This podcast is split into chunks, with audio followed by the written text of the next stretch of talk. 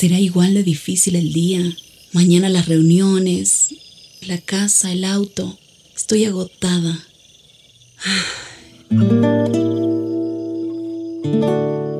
No importa cuántas cosas me hayan angustiado hoy. Me acercaré a Él porque Él tiene descanso para mi alma y mi mente. Cuando mi corazón está tranquilo, puedo escuchar su voz en quietud y confianza. Mi fortaleza está en descansar en Dios. Ven a descansar.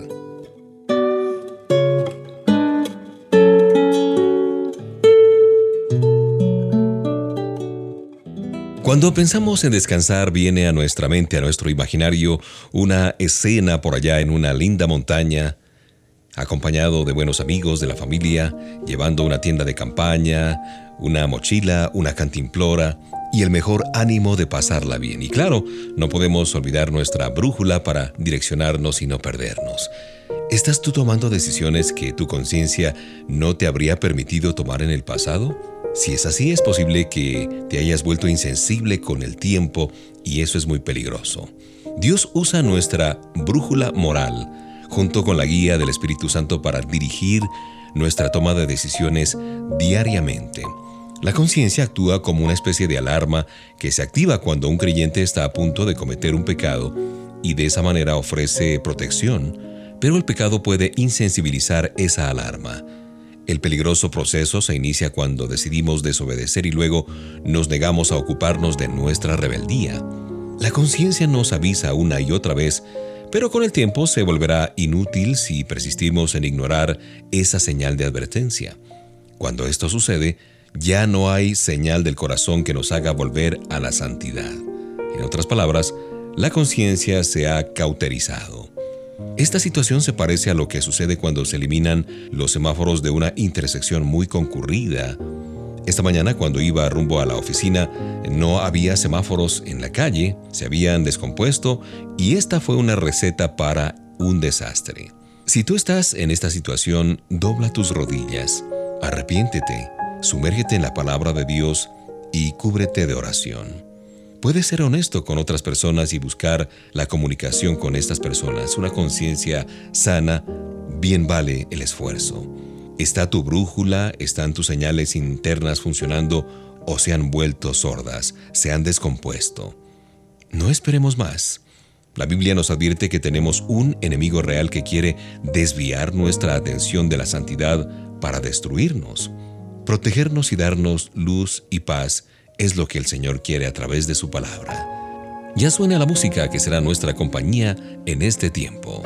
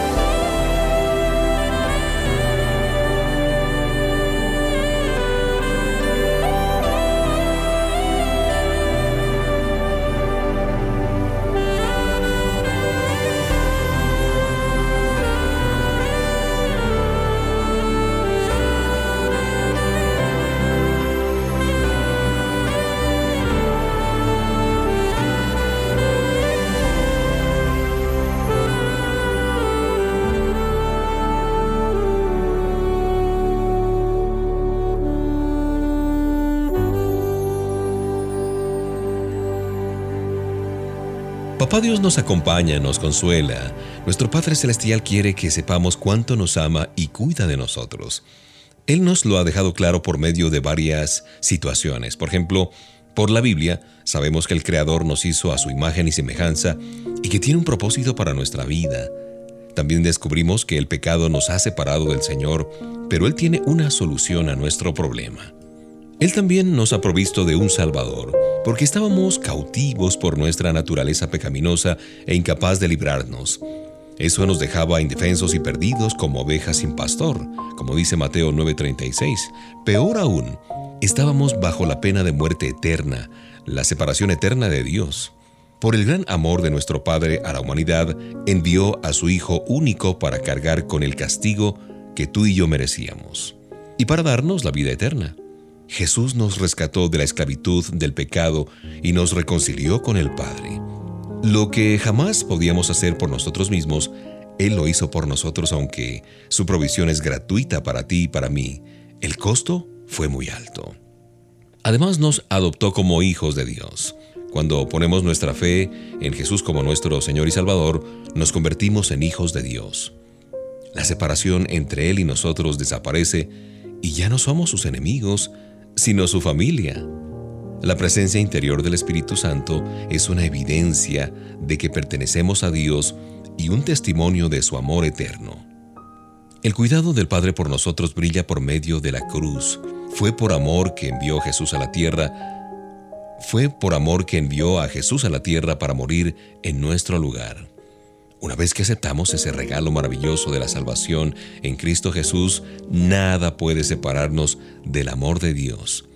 Qué gran consuelo en nuestra necesidad. Disfruta de esta página musical.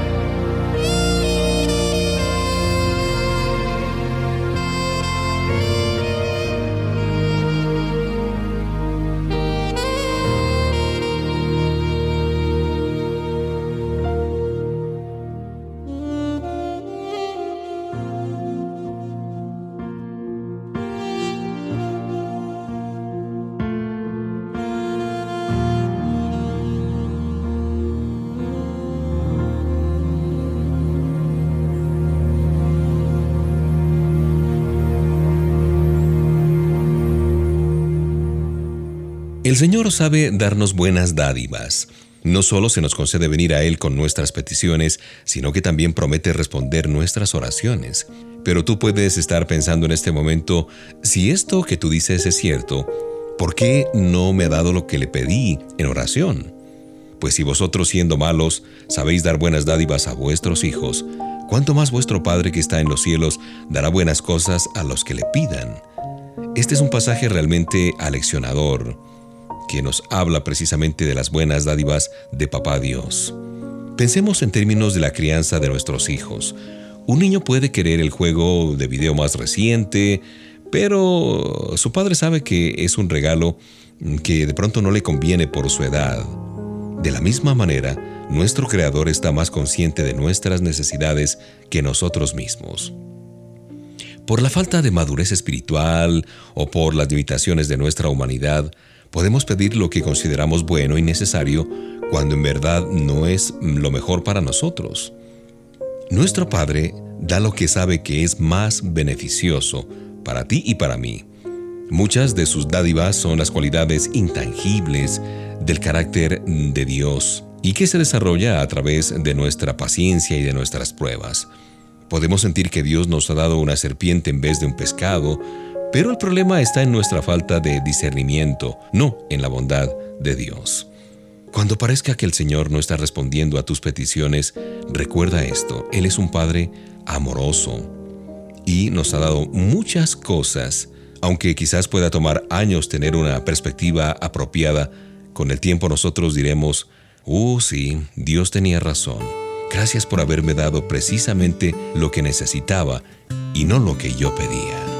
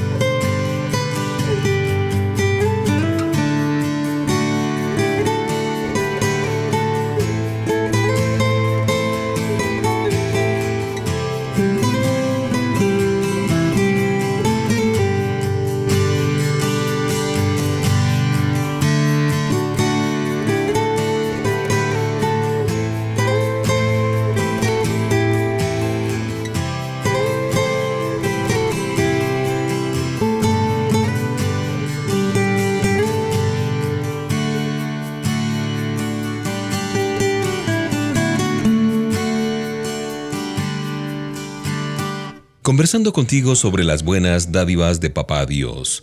Y aquí surge otra palabra, heredar, que puede hacernos pensar en bienes, en dinero o incluso en rasgos genéticos y de personalidad. Pero la Biblia habla de algo más que puede transmitirse a la próxima generación y es lo más precioso que tenemos, nuestra fe. Pablo le escribe a Timoteo acerca de la fe que merece ser transmitida, es decir, la fe basada en la verdad de la palabra de Dios. Es la convicción de que Dios es quien dice ser y que hará todo lo que dice que hará. Le dice que la fe sincera de Timoteo no surgió de la nada, sino que era evidente en su historia familiar. Hay muchas maneras de transmitir una rica herencia de fe para nuestras futuras generaciones. En primer lugar, compartiendo los preceptos de la Biblia. A los niños les debemos enseñar la actitud correcta en cuanto al dinero, cómo suplir las necesidades y hallar dirección para la vida. También siendo modelos de un estilo de vida, la manera como vivimos, con transparencia, con paz, con perseverancia, o de pronto con temores, dudas y frustraciones, envía un mensaje muy claro en cuanto a que si puedes confiar en Dios o no. De otra parte, sirviendo a Dios con el servicio a los demás. Si ponemos en práctica nuestra fe, mostramos que Él es real. Y por otro lado, orando y alabando. Los hijos no olvidarán las veces que nos escucharon mencionar sus nombres en la oración o cuando los elogiamos por confiar en el Señor, pues serán motivados a hacerlo también ellos en sus vidas. Los padres debemos transmitir nuestra fe de manera intencional a nuestros hijos. Y aun quienes no tengan hijos todavía, gozarán de la oportunidad de dejar esta herencia divina a la siguiente generación de creyentes. El apóstol Pablo formó a nuevos cristianos como lo haría un padre con sus hijos, y nos exhortó a imitarlo, a perpetuar esa fe que merece ser heredada.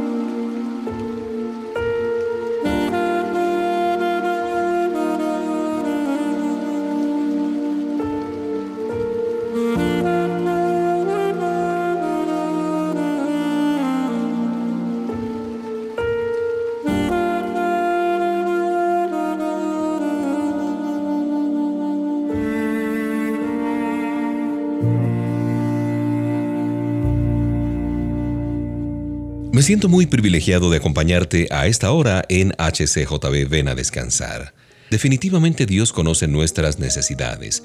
El apóstol Pablo promete a los filipenses que Dios suplirá todas las necesidades de ellos, pero reconoce que él mismo atravesaba tiempos difíciles de necesidad. Pablo escribió estas palabras desde la celda de una prisión, un lugar de gran incomodidad física. Desde la perspectiva humana, todos estaríamos de acuerdo en que Dios debía haber auxiliado al pobre Pablo aliviando su sufrimiento. Pero en cambio el Señor le enseñó a tener contentamiento en esta difícil situación. Aunque su incomodidad física se mantuvo, pudo tener un cambio de actitud que era una necesidad muchísimo más urgente y mucho mayor. Un cambio de actitud ante el sufrimiento permanente es un desafío enorme. Sin ayuda, esto nos resulta imposible, pero el Señor promete fortalecernos por medio de Cristo Jesús.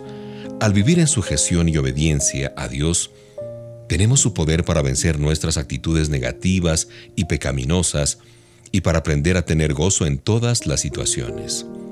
Nuestro problema no es que el Señor no proveerá para nosotros, sino que a menudo no logramos entender cuáles son nuestras necesidades más profundas.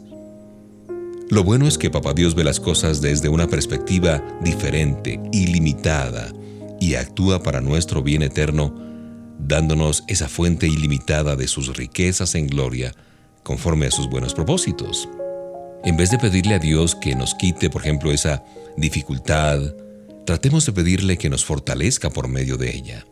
Aunque no siempre nos va a librar de las pruebas, puedes contar con que el Señor trabajará en ti para que tengas contentamiento cualquiera que sea tu necesidad externa.